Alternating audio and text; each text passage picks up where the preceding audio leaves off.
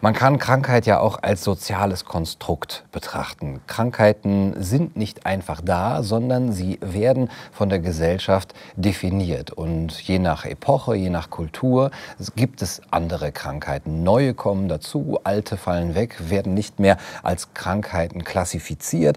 Und eben diese ganze Klassifikation von Krankheit spiegelt wieder, welche Werte in einer Gesellschaft wichtig sind.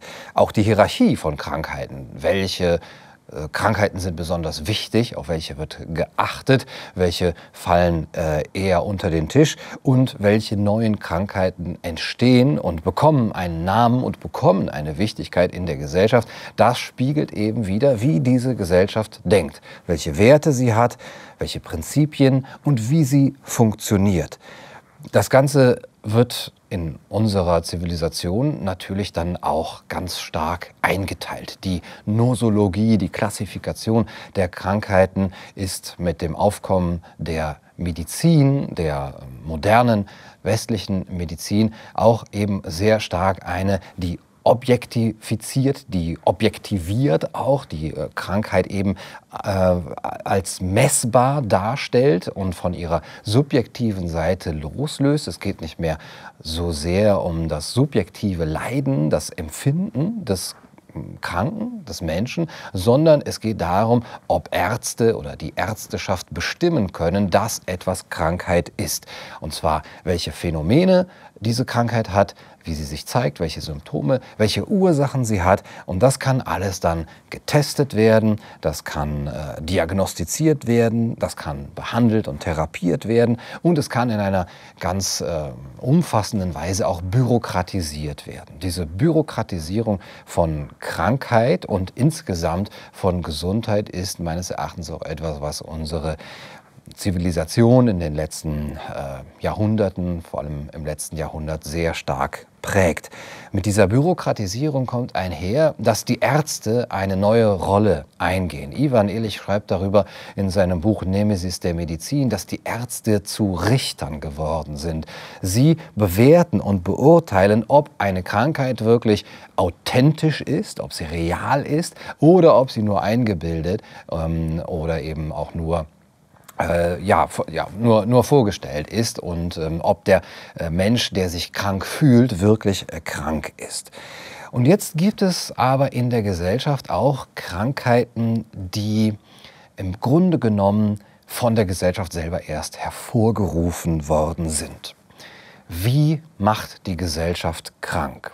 Ivan Illich sagt, die Gesellschaft entmündigt den Menschen und in, in seiner Entmündigung sucht er nun nach Prothesen, um wieder zu einem normalen Leben zu kommen. Und dieses Suchen ist für ihn so schwer, dass er daran leidet. Und dieses Leiden wird jetzt als Krankheit, als abnormal ähm, klassifiziert von der Ärztezunft. Also um mit Freud zu sprechen, der Mensch empfindet ein Unbehagen an der Kultur und dieses Unbehagen ist aber etwas, das die Kultur selber auslöst. Und jetzt wird der, wird der Mensch eben in seinen Neurosen zum Beispiel als krank klassifiziert, obwohl es eigentlich die Kultur ist, die das Ganze hervorruft. Und er sich eben dem noch nicht angepasst hat. Ähm, diese Krankheiten gelten dann als Alibi oder können als Alibi fungieren, damit die Gesellschaft sich selber nicht ändern muss. Zum Beispiel ADHS. Wenn das als Krankheit gilt, muss das Schulsystem sich nicht ändern. Wir können einfach sagen, dieser Mensch, dieser junge Mensch ist einfach nicht in der Lage, äh, stillzusitzen oder aufmerksam zu sein. Es ist seine Krankheit. Aber es ist nicht ein, eine Inkompetenz des Schulsystems, ein Mangel, die jungen Menschen anständig zu motivieren oder ihnen den Freiraum zu geben, für sich in der eigenen Geschwindigkeit zu lernen und die Motivation selber zu finden, sondern man kann einfach sagen, aha, ADHS oder Lernschwäche, äh, Hyperaktivität, Dyskalkulie, äh, Lern Leserechtschreibschwäche, all diese modernen neuen Namen, die, die man dafür hat, die aber nur als Alibi für die Inkompetenz des Schulsystems gelten können. Das gleiche mit Bluthochdruck zum Beispiel. Das System, wenn man es so nennen will, produziert Druck, Leistungsdruck, Wettbewerb, ähm, durch die Schnelligkeit ähm, der, des Lebens, durch die Unwirtlichkeit der Städte wird Stress produziert. Das Ganze zeigt sich bei Menschen zum Beispiel im Bluthochdruck und ähm, indem wir die Menschen eben dann klassifizieren in an Bluthochdruck Erkrankte, können wir eben die Schuld von dem System, das diese Umstände kreiert hat, wegnehmen das kann man eben auch für, für alle anderen weiteren Krankheiten, Fettleibigkeit und so weiter äh, finden, Bulimie. Man äh, bezeichnet das ja als Zivilisationskrankheiten. Das ist vielleicht eine Art Euphemismus, weil darin so, so ein Fatalismus äh, steckt. Naja, die Zivilisation bringt das halt nun mal mit sich. Und dann haben die Leute eben Allergien und entwickeln irgendwelche Störungen. Das ist der Zivilisation an sich inhärent. Aber die Frage, die gestellt werden müsste, ist doch eigentlich, ist es jeder Zivilisation inhärent oder nur dieser, die eben ein System aufstellt, eine Struktur, die mit, äh, mit der ihre Mitglieder eigentlich nicht zurechtkommen, weswegen sie dann, wenn sie wirklich ähm, darauf reagieren, krank werden bzw. ein Symptom haben. Glücklich ist, wer ein Symptom hat, wie Erich Fromm gesagt hat. Und was wir derzeit erleben, ist natürlich auch ein Alibi für das ganze System, indem wir eine Krankheit auf den Sockel heben, die alle irgendwie haben, obwohl die wenigsten überhaupt positiv getestet sind und die wenigsten äh, tatsächlich äh, infiziert und die wenigsten davon äh, schwer erkrankt sind. Aber alle sollen jetzt davon ausgehen, dass sie diese Krankheit haben. Das heißt, es ist ein insgesamtes äh, Alibi für die ganze Gesellschaft, dass wir jetzt eben äh, nicht mehr nur auf das Schulsystem oder auf den, auf den Leistungsdruck beziehen, sondern auf die Gesellschaft überhaupt.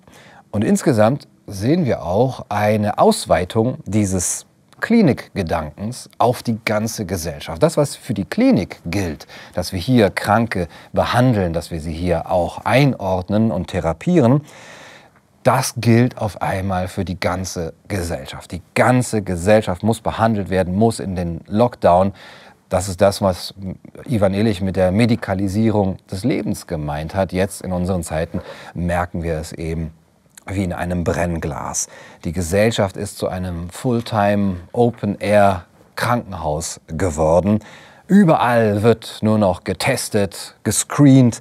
Es geht immer nur noch um Früherkennung, um äh, Vorbeugen, um äh, Verbieten, um Nudging, um die Leute ja nicht äh, an, äh, dass sie sich ja nicht anstecken und äh, um sie einigermaßen gesund zu halten. Wobei eben die Frage ist, was äh, mit dem Begriff Gesundheit hier verstanden wird. Eben nur eine Abwesenheit von Infektion. Und dann letztendlich das Massenimpfen, diese massenhaften, dieser massenhafte Einsatz von Techniken wie Testen, Screenen, Impfen und so weiter zeigt, dass hier eben die gesamte Gesellschaft und das ganze Leben medikalisiert ist.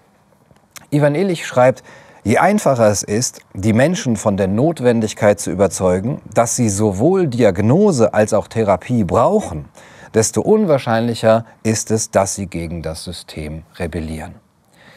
Wenn man den Menschen sagt, du bist krank, du hast eine, ich stelle dir eine Diagnose und das ist die Therapie, die ich als das System äh, dir zur Verfügung stelle, dann fragen Sie sich nicht, was an dem System denn eigentlich das ist, was Sie selber krank macht. Das System gibt vor, die Menschen vor Krankheiten zu heilen, die es aber selber als erstes hervorgerufen hat.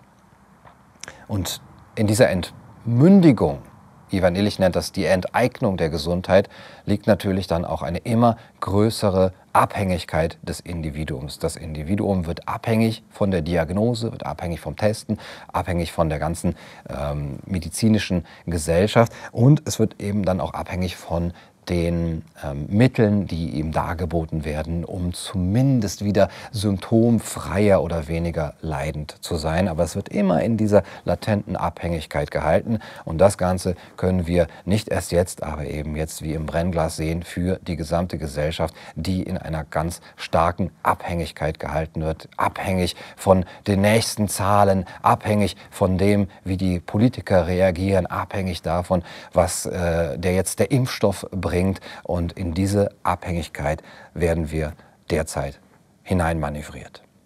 Das war's für heute auf Kaiser TV. Ich hoffe, es hat euch gefallen. Aus dem wunderschönen Umbrien heute und ich wünsche euch einen wunderschönen Abend.